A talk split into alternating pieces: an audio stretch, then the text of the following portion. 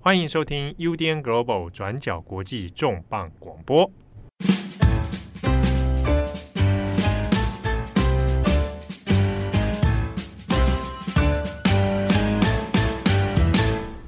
Hello，大家好，欢迎收听 UDN Global 转角国际重磅广播。我是编辑七号，我是编辑木仪。今天的重磅广播因应是日本关东大地震的一百周年。那今天我们的内容呢，要来谈一下，在这个震灾一百年，有哪些事件可以来回顾？那还可以看出一些新的讨论意义。好，那一百年前，一一九二三年的时候，九月一号，那是日本史上非常严重的一次地震哦，关东大地震啊。那个时候，日本正在是大正年间呐、啊，就是用年号的话是大正啊，很巨大的大。那正是这个正常的正，啊，大正年间就是跟鬼灭之刃是同一个时代，嗯，啊，那个时候台湾也已经是殖民地了，嗯。那关东大地震这件事情，因为刚好到今年九月一号，它就是满一百周年，所以我们近期其实看日本的媒体呀，啊，那常常就会有做回顾的报道，啊，那只是这一百年当中，也许大家会想啊，那已经过了这么久了哦，还有什么可以新的讨论吗？哎，还真的有，啊，不管是这几年当中陆陆续续有新的资料可以出现，然后呢做新的解释，或者是有更充分的历史讨论与研究哦，慢慢出来。那到一百年的时候，其实还有很多关于呃赈灾的当时的一些口述记忆的讨论。好，那我们今天要特别讲的呢，我想是从中间一个事件来拉出来，我们谈的可能不是赈灾的本身，而是要谈在发生赈灾之后，日本的社会出现了一个很吊诡的现象，嗯，民众暴力，民众啊，就是大部分的民这个人民啊，群众啊，民众的暴力问题。那这个暴力呢，衍生成了在关东大地震以后。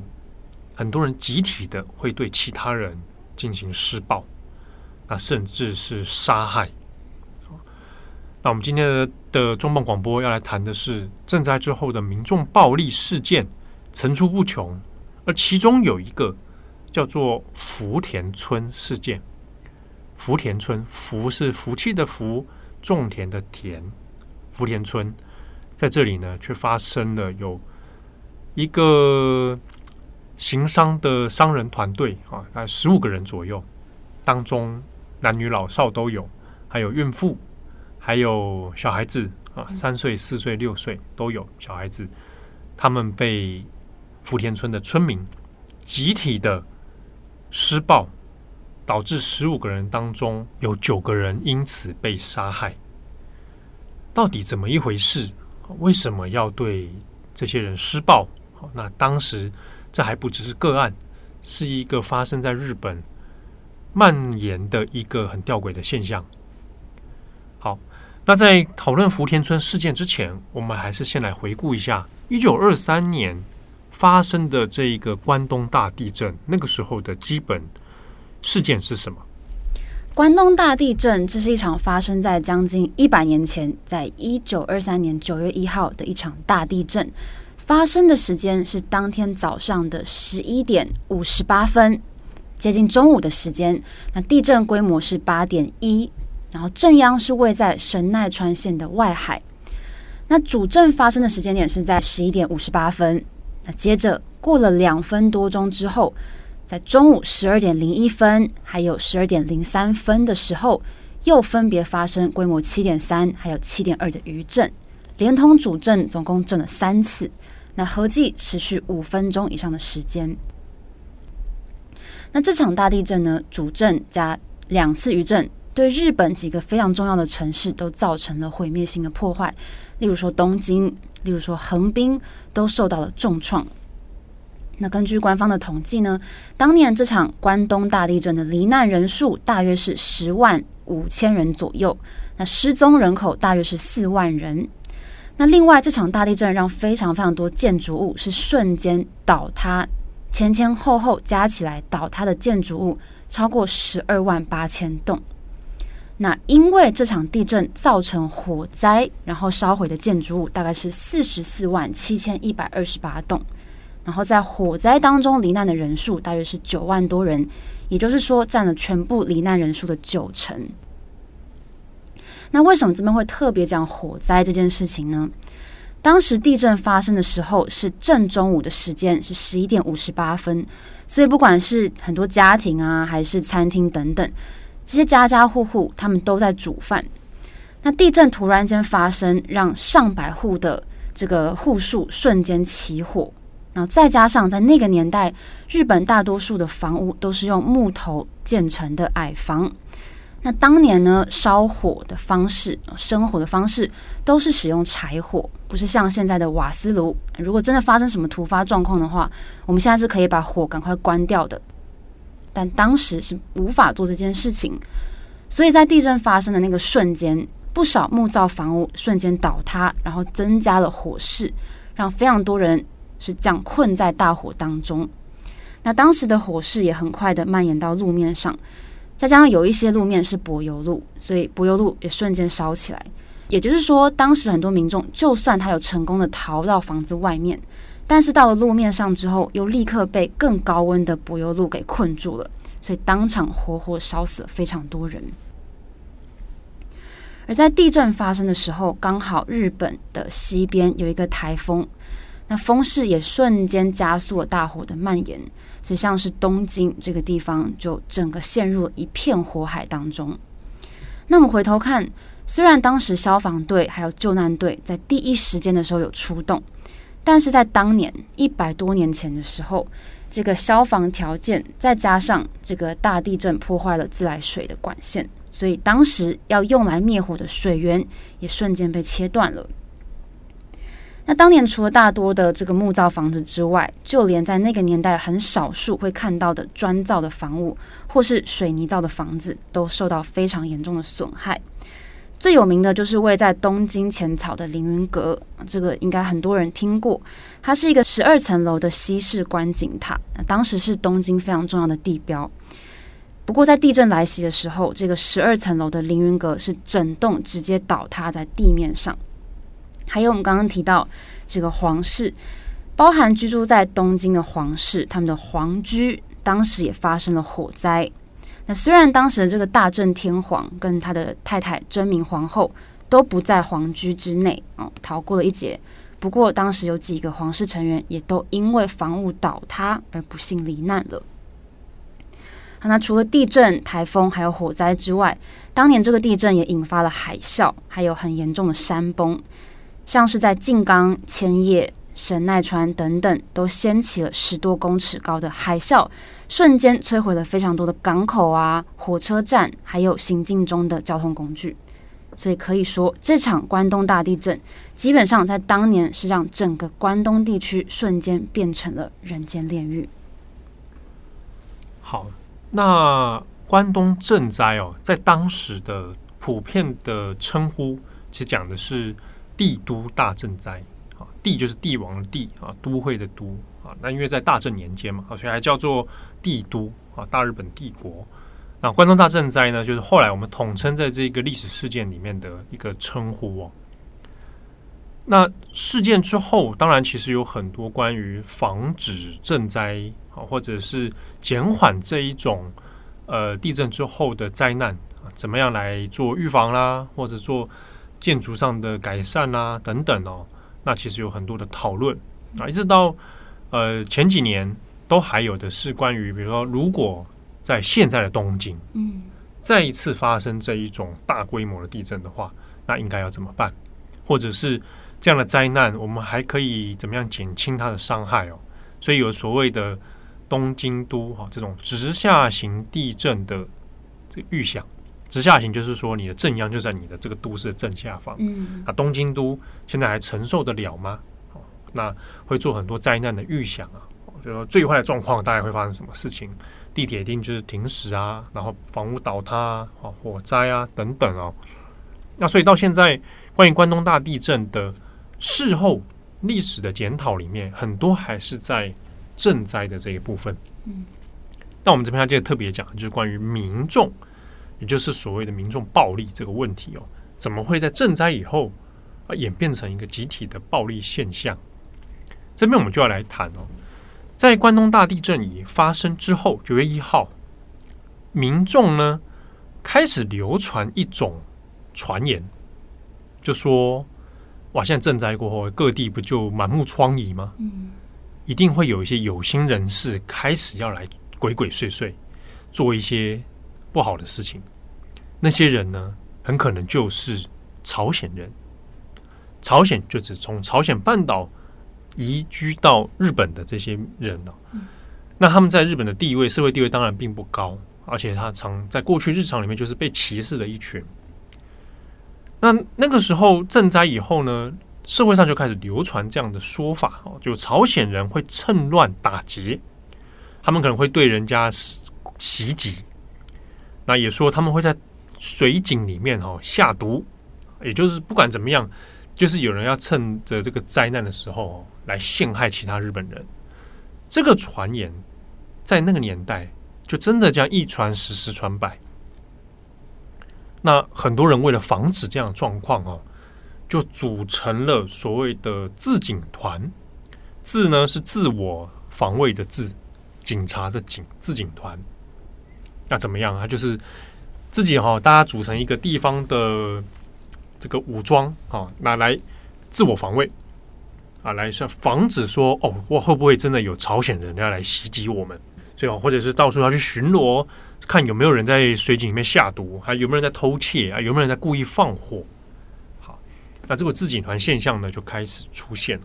所以我们在后来历史照片里面有看到很多民众，哎，男女老少都有，可能就拿家里的这种工具组成，然后就把它当变成武器，可能会拿这个长长长杆啊，啊，那上面绑菜刀啊，或者是手边里能拿到了各种工具啊，啊，或者是家里有日本刀的拿日本刀出来啊，或者自己做狼牙棒啊这种，那就开始到处巡逻。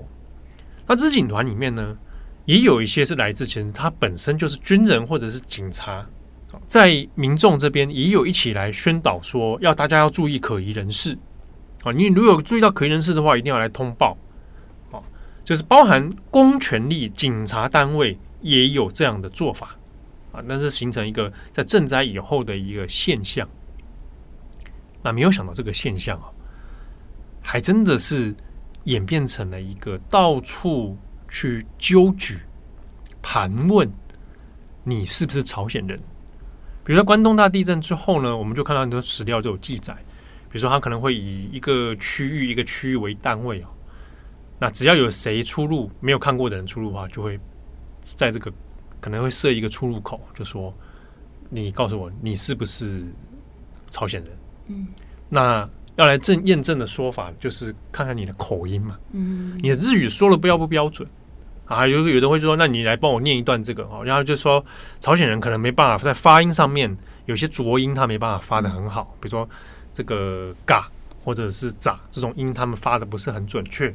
好，就用发音来判断你是不是日本人啊，你口音如果不太对，哦，你朝鲜人，那怎么样？直接给你暴打一顿啊！当中就有人发生，就是真的把对方给杀害了，所以就出现了所谓的朝鲜人虐杀事件。而变成了一个社会现象啊，有这样自警团到处去找人，然后呢，真的就是施暴。那我们从后续的很多一些史料里面也有看到，有人就会记载了他们目击到这些事件。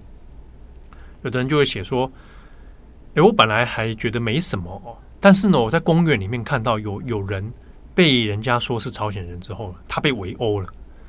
那这个人被围殴的时候，我本来以前还没有什么想法，可是我一看到这个景象，又想到说。”他们搞不好会在水里面下毒，这个时候突然就觉得心里面很不满，嗯，所以有一个冲动，我也冲上去来给对方一阵痛打，啊，像这样的记录其实还不少。那那时候自警团数量很多吗？嗯，我们从后续的统计资料里面哦，初步的来看，有数字的，在东京的话，大约是有将近快要一千六百个自警团。啊，规模大小不一啦。啊，以东京来说，有的数据会写说一千五百多，然后或者有的写一千五百九十几，啊，有的写一千六。那大致上的数字是这样子。那如果是你扩及整个关东地区的话，我们来范围更大，到神奈川到千叶的话，那是将近快要三千六百多、三千七左右。嗯、自警团数量就是已经可以知道的、统计到的。嗯、那当中他们的武器或他们持有的这个武武力哦，我们可以简单的来看哦，从呃九月一号地震发生之后到九月三十号这一个月之间。因为有的自警团，他们是会被被取缔的啊，比如说，因为你毕竟是杀人，对啊，或者是你你行使武力，或者是你持有武装，那有一些自警团呢，他会被警视厅、被警察没收他们的武器。那这一个月当中，警视厅没收的武器呢，日本刀三百九十把，狼牙棒六百九十二把，猎枪十九把，手枪。啊，这个拳銃是手枪十八支，那匕首的话有七十一支，诸如此类的各种武器，林林总总快要两千件。刀类的是比较多的，啊，对，因为比较好取得，不是大家都有枪啦。嗯，猎枪这种通常就是，假设你看它数量相对比较少，嗯，可是狼牙棒这种要自制的，啊，或者是日本刀这种就相对比较多，杀伤力的武器很多。好，可是呢？我们看相关史料里面讨论是，他有特别提醒说，这个其实只是其中一部分被没收的。好，这是真的有记录，警视厅有记录到的。其实实际数量可能是更多的，自警团的数量可能也比官方统计更多。对，因为他他这个有时候是不特定群众会参加，嗯，比如说你就是这个社区，比如说你住的这个里，对，啊，比如说啊，我们在汐止，汐止自警团，这样他就在一个区域，那成员可能来来去去，或者它里面还会分裂。啊分裂出来，有的人负责哪里，有人负责什么区？嗯嗯，好，它这是一个这样的一个现象了。那我刚刚讲到说，它大部分针对的是朝鲜人，对不对？可是当中就有一些事件哦，杀的对方是日本人，杀错人了，是不是？你但但是，就算是朝鲜人，他也不是杀对了。对了，我们不能用对跟错来讲这个事情。但是有日本人在这些。现象当中是被害的，嗯，我们就要来谈的是福田村事件。好，福田村这个地方，它是位于现在的千叶县这里哦。那福田村事件呢，它发生的时间点是在震灾发生之后，也就是一九二三年的九月六号，那差不多是已经是震灾了五天后了。那地点位于现在千叶县的这个福田村哦，现在已经变成这个野田市。那当时呢，有一个行商团队哦，就是这种商人，他们会在各地游走哦，来行商。这个行商团队有总共有十五个人，他们是来自香川县啊。那香川县到千叶县其实有段距离的啦。一九二三年三月的时候，他们从香川县开始出发。那他们主要就是就是就卖药了哦，他们身上就。团队当中就会有，比如准备像当时很流行卖那个真鹿丸，啊，现在的正露丸啊，那还有就卖一些药品啊等等啊。行商团队里面就是，诶，男女老少都有啊，有小孩子啊，有孕妇啊，然后商人跟他的太太这样子，那就一路从香川县到各处哦，从关西一路就走到了关东。三月出发啊，那走走到九月的时候，刚好九月一号发生这个关东大地震了，那他们也正要进入了。这个千叶县的福田村这里哦，好，那进去之后呢，那没有想到，因为正好发生了震灾，震灾的隔一天九月二号的时候，以东京为首的区域就开始发布戒严令，就说：“哎，现在正在以后哈，满目疮痍，而且你看，光是新闻报社、公家机关，其实都有被害。”嗯。所以在那个时候，处于一个警力瘫痪、救援也瘫痪、资讯也无法流通的一个状态啊！所以他现在担心，万一发生很严重的治安暴乱，所以发布了戒严令。这戒严令会一步一步扩散哦，一直往周边的区域开始诶逐一的来发布。那进入到青叶县的时候，也的确在这个戒严令之下。那所以这个行商团队进入的时候，诶，的确是他们要被。查看一下他们的身份，嗯，但没有想到说呢，在进入之后，开始就有人觉得说，哎，你们这个商人团队啊，讲话好像听起来不太一样，跟我们这边人讲的日语听起来有点差别。嗯，当中就发现你们说话好像口音不同。那这个团队的确，因为他们从香川县来哦，嗯、他们所使用的日语，后来的考据是讲的其实是四国的方言啊，他的确跟千叶县当时的这边关东这边讲的日语有落差，嗯，所以他被当成的是哎有点可疑的外来人士。结果呢，这十五人在进入村落以后，没有想到有一天突然之间被啊，就在九月六号那天。被大量的村民包围，怀疑他们就是朝鲜人。好，那在这个怀疑之下呢，结果就向这十五个人开始施暴，那对他们就进行攻击哦。这个攻击最后导致了团队当中的孕妇、小孩在内有九个人就因此死亡。那后来找不到遗体。因为遗体直接在渡口直接就放水流了。好，那当中间其实还有人是受伤，然后幸存下来。九个人死亡之后，这个事件在当时其实并不是个案。可是呢，后来村民也发现，其实这些人不是朝鲜人，嗯，他们是来自香川县的人，是日本人。所以施暴的人其实后来是有在司法上面，他们是有被。判决的，好，但当中他不并不是所有的村民一起啊，哦，当中比较带头的几个人，他们是有被判决，而且有服刑。可是呢，其中有人服大概服刑两年，快还不到三年的时间，因为大正之后就进入昭和嘛，昭和天皇即位，那即位的时候就特赦，所以他们就被特赦了。嗯，啊，之中还有比较重要的这个人士啊。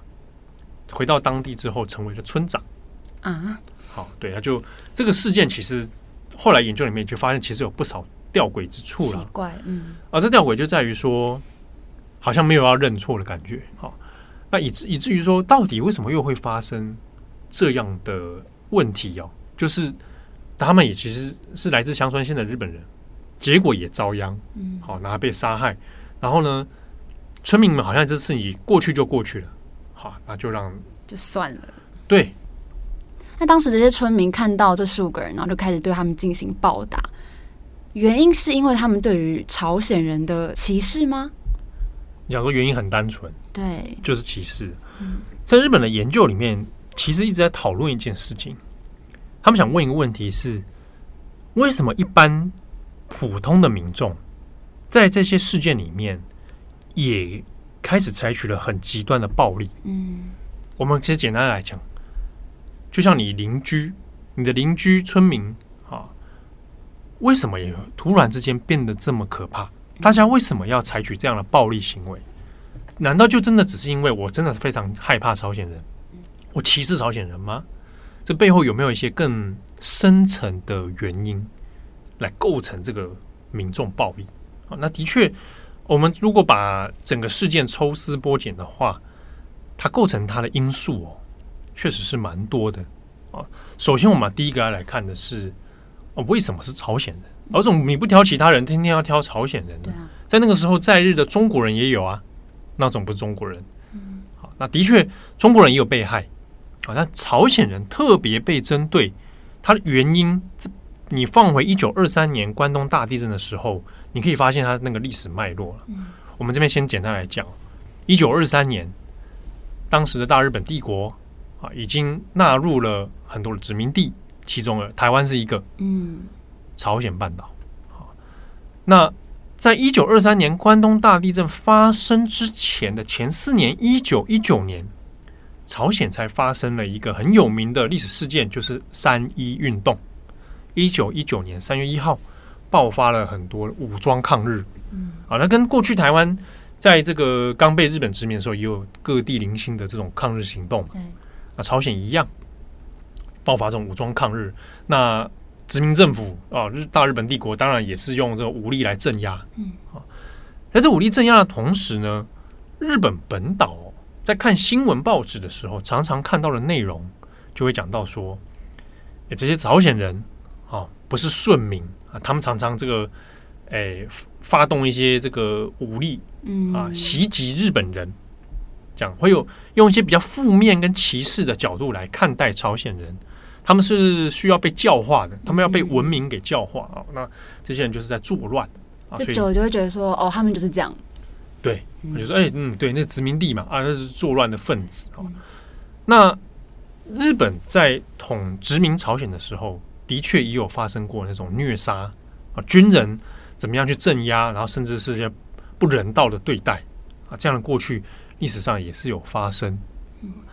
但是呢，我们讲是在大众的意识里面，的确就有一个印象啊，诶，那边的人就比较野蛮，嗯啊，然后他们会作乱，而且他们会犯罪。那那个时间点呢，也是的确是有些朝鲜人他们会偷渡到日本本岛，那有的就是呃混居在日本社会里面。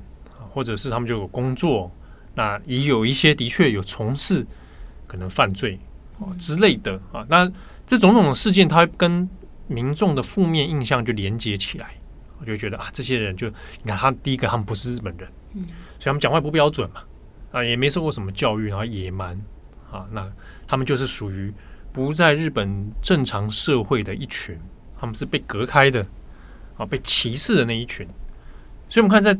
地震的前面啊，在社会集体意识上面，的确它会有这个印象。那再来呢，在地震发生的那个时间点哦，的确从日本的官方啊，当然以关东来讲哦，官方这边的包含是治安维持的部门啊，警察、军人，从他们这边就有开始有人在想，哎，会不会有朝鲜人趁机作乱？嗯，好、哦，所以从官方到民间都有这个第一直觉的印象，但是现在很难考证说到底谁开始讲这个流流传了哦。即即即便到现在，我们要查一个假新闻来源，也不是那么容易。嗯，我说谣言的那个触发点，常常是很突然之间就开始蔓延哦。的确，那个时候就开始有这样的想法存在哦。另一方面是那个时候讲法里面讲说朝鲜人。还有社会主义分子，嗯，啊，因为那个时候开始左翼运动的出现，日本共产党的出现，那军方就会想说，也担心，他们担心说，会不会有人趁着关东大地震的时候，哎，发动革命，嗯嗯嗯，好，所以他开始要普遍的要要求这些治安系统一定要注意这些族群，要防范他们。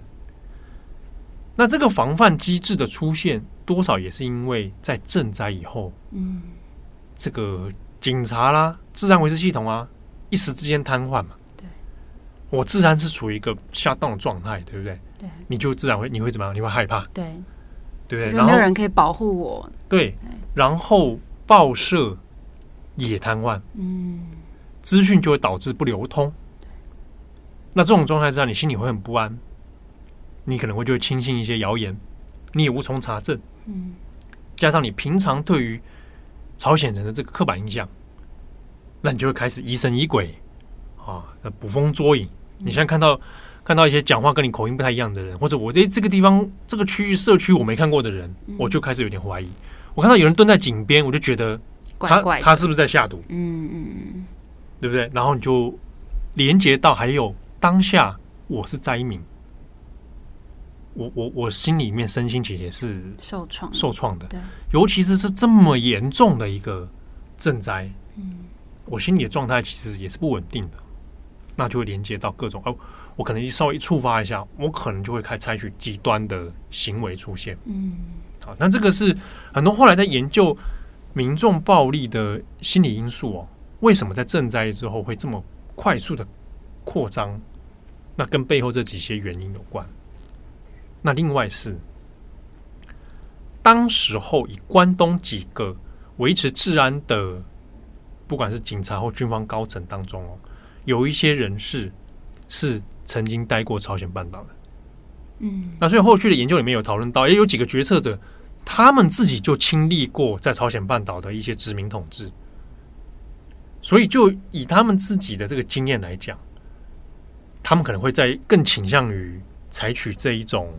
防范措施，嗯，他们更愿意相信，真的有朝鲜人可能会干这种事，嗯，因为他们做工作就是常在接触这种事情，对，或者是他以以前就经历过三一运动的，对，那他就觉得我直觉联想，哎、欸，我们一定要小心，万一发生这种事情怎么办？嗯嗯，他会有那个敌意就跑出来，嗯，好，所以你在连接到那个时候的一些政治背景的话，就会发现那是从上到下，哦，国家机器到一般民众，可能都驱动的他们的这种刻板印象。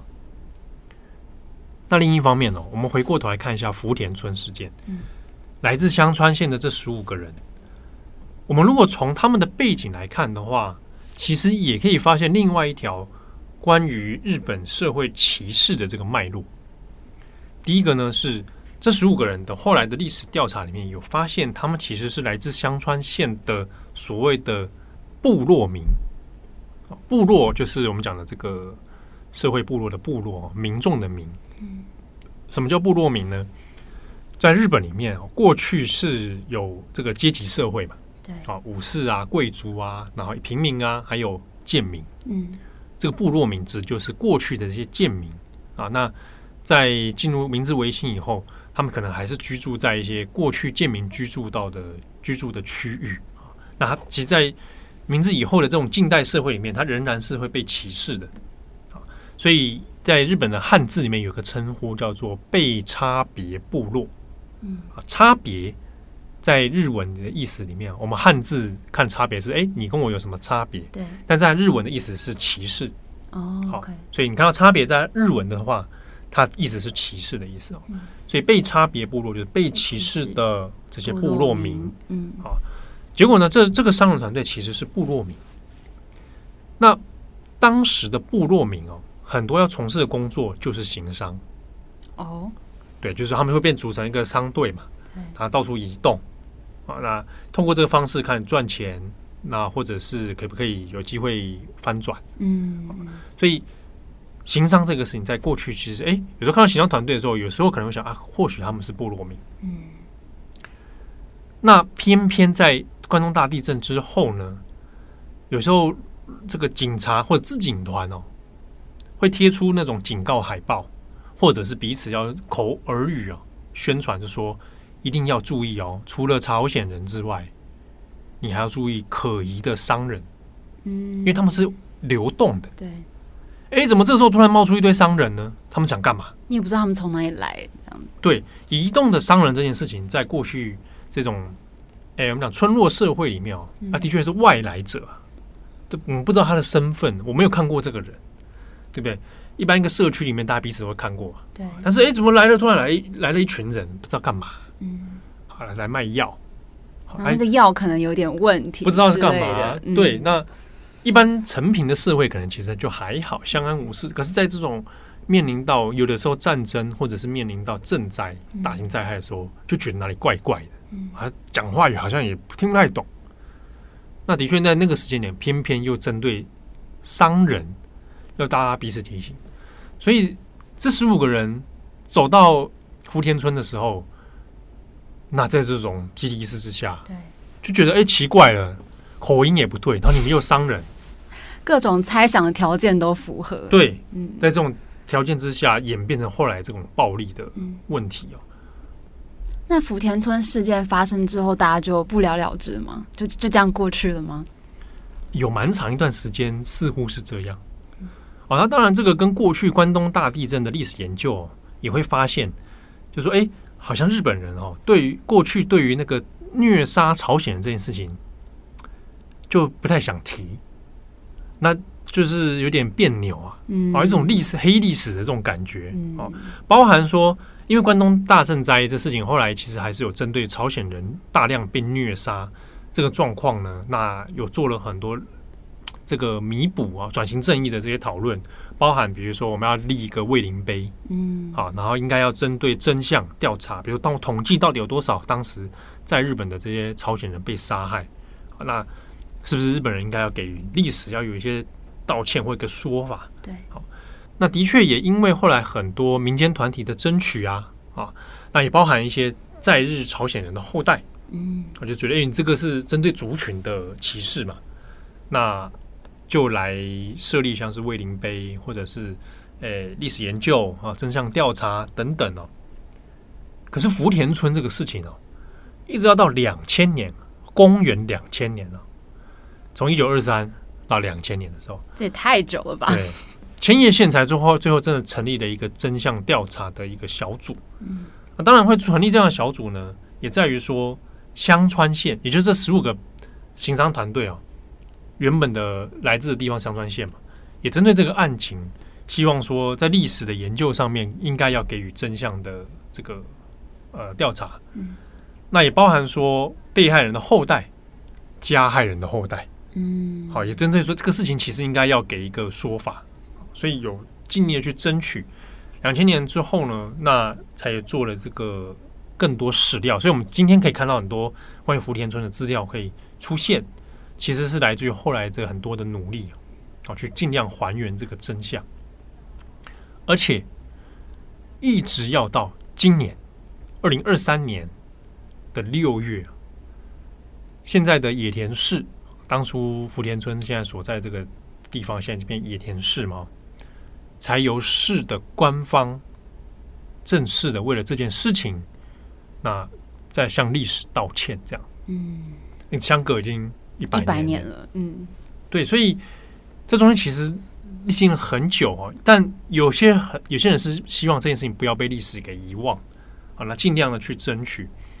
那也是今年，其实，呃，那天木仪在在查资料的时候才发现，哎，其实有改编成电影。我、嗯哦、看了之后发现，哎，也是刚好因为今年一百年，哦，福田村事件也是一百年的，所以在日本改编成了电影，然后要在九月一号正式上映，就叫福田村事件。嗯嗯。那由永山英太要来演了，啊，哎，永山英太演就演这个行商团队的那个那个主人。嗯。好，那当中还有，你就从这个历史影像，哎，不是讲历史影像哦。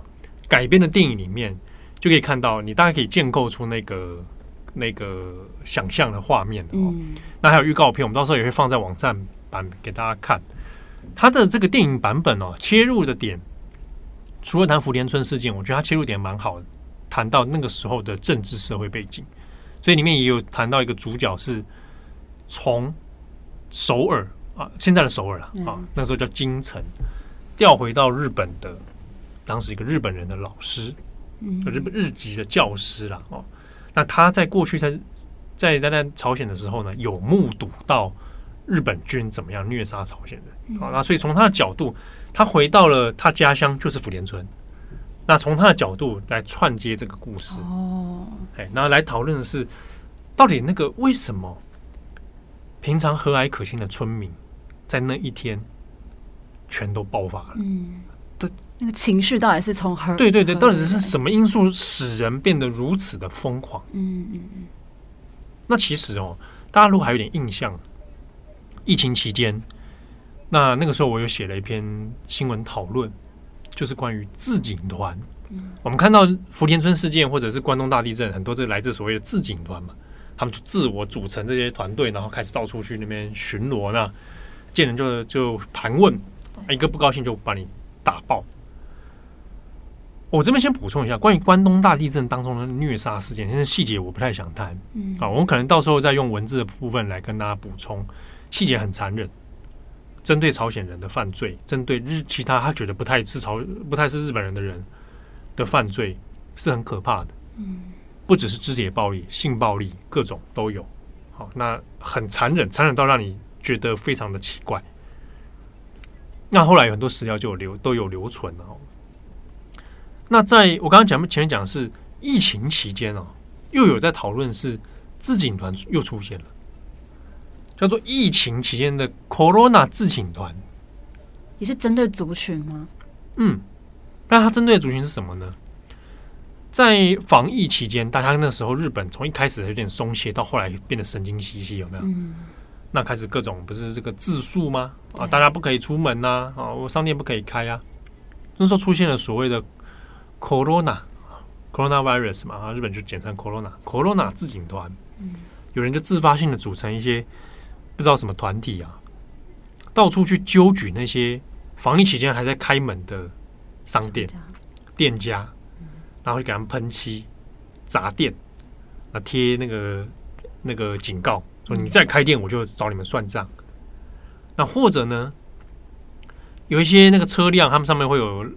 车牌嘛，车牌上面会有那个知道你是从哪一个县市来的。嗯，那你如果在防疫期间你还跨县市在移动，嗯。就找这种车砸啊车，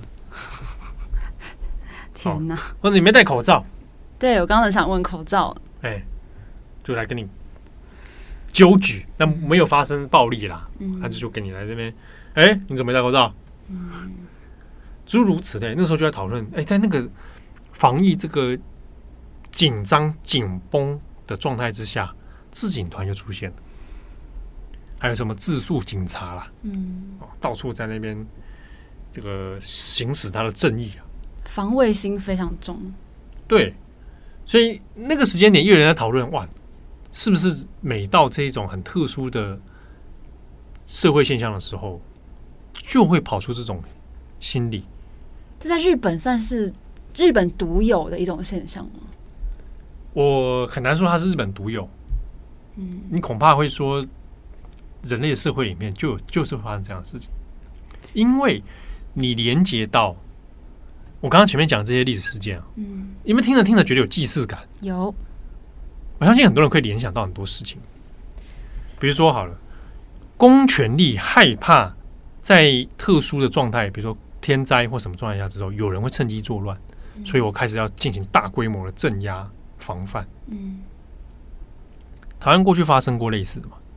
好，你要讲二二八事件，它有没有这些因特别的因素在里面？虽然我没办法完全类比，嗯但是有些心理因素可能是类似的。你会又或者在美摆在美国社会里面，对于族群的差异，嗯看到黑人就觉得他有问题，嗯。所以有些白人就怎么就觉得你很怪。你刚才讲那个疫情的时候，我也在想到，因为那时候疫情爆发的时候，我人在伦敦，嗯，那时候走在路上真的会吓死、欸，因为他们当地人是分不出亚洲人，例如说你是中国人，你是日本人，你是韩国人，对。你是哪里人，他看到亚洲人就打、欸，哎，我们那时候也看到，其实，在国外有发生类似的状况嘛。嗯。对啊，那又或者在台湾，可能过去新闻你也看到了，针对移工，公对，对不对？你这好像就是过去新闻都有啊。我就觉得移工平常怪怪的啊，嗯他们怎么蹲在那边干嘛？他们是逃逸的吗嗯？他们是不是犯罪？他们是不是偷窃？他们是不是怎样？那等到什么事情的时候就，就啊，又果然就是移工。以前还叫外劳的时候，有没有？你看外劳就是这样啊，不然就是假资讯一大堆，嗯嗯对，或者是一发生什么事就，哎，大家小心哦，嗯，可能这边有很多外劳出没哦，对，他们会怎样怎样怎样哦。你要好好保护自己哦，什么这种，对，那你就大概开始理解那个心理因素是怎么构成的，嗯那可能就会发生其他衍生的社会现象。好，所以嗯，在日本讨论这个研研究的时候，其实他们当然也在想，这是日本独有的吗？还是这是某一种集体社会里面就是会发生这样的嗯这种状况？因为某一些资讯或者刻板印象而发生这种集体的暴力。再加上在极端的状态之下，对，那你说它当中有没有一些日本的文化特性？可能也有，比如说所谓的村落社会啊。嗯日本过去这种村落社会的性格，哎，我的村跟你的村啊，中间它是有一些分隔的。嗯那你属不属于这个群村的群体很重要，所以我要霸凌你的时候，当我认为你不属于我们村的一份子的时候，就是把你排除出去嘛。嗯，日本叫村八分啊，就是霸凌你，就是我不让你参与这个村的任何公共事务，嗯，然后大家都不理你。嗯。啊。在日本是过去的传统社会当中是有这样子。嗯。啊，就是我们现在讲的霸凌。对，好那他因为这个人会待不下去，他最后就要迁离这个村嗯。啊，村八分。嗯。那这个村落社会的性格里面，对于外来者也会有一点，哎，不知道这个人是什么背景，好，他来这边要干嘛？当极端的状况发生的时候，可能就会出现这种敌我意识啊，群我关系。所以有人在想，哎，会不会这个虐杀朝鲜人哦，某种程度上跟跟村落社会的这些性格也有一点点关系啊？大家会以区域为单位，开始要自我保护。然后快速的区分群我啊，也也搞不好它有这个因素存在。嗯嗯对，那呃，像我我自己在看的研究里面，像有一本书哦，藤野玉子啊，学者藤野玉子他自己有写过一本书叫《民众暴力》，他的讨论呢，不只是谈这个关东大地震，他也谈过去日本历史社社会上面发生的群众发生的这种暴力事件。那要研究的是什么因素促成民众会变成这样的一个暴力群体哦？当中里面他其实也谈到一些比较复杂的因子啊，哦，包含都市化之后，似乎这个生活形态也有改变，嗯，好，从村落到都市，都市形态的暴力也有点点不太一样。好，那里面谈的细致比诶细节比较多，这边就不一一讨论了。但的确，他也有讲到，以关东大地震来讲，的确它不是单一的因素，啊，不是单纯的说啊，因为那个时候日本人就歧视朝鲜人，嗯，啊，没有那么简单，它背后一句交代，对它背后其实连接到的政治社会，它蛮相对是复杂的。好，那以上是今天的重磅广播，那我们针对关东大地震呢，也会出几篇文章跟大家来分享哦。那除了我们重磅广播之外，我们也有专栏作者陈威成。好，那请他特别写了一个关于在关东大地震震灾遗址。嗯，好，那在日本很多讨论里面，常常会讲到一些这个大家可能看过这个历史散步。嗯，对对，对。对，我们怎么去看这些遗址？那现在他们在哪里？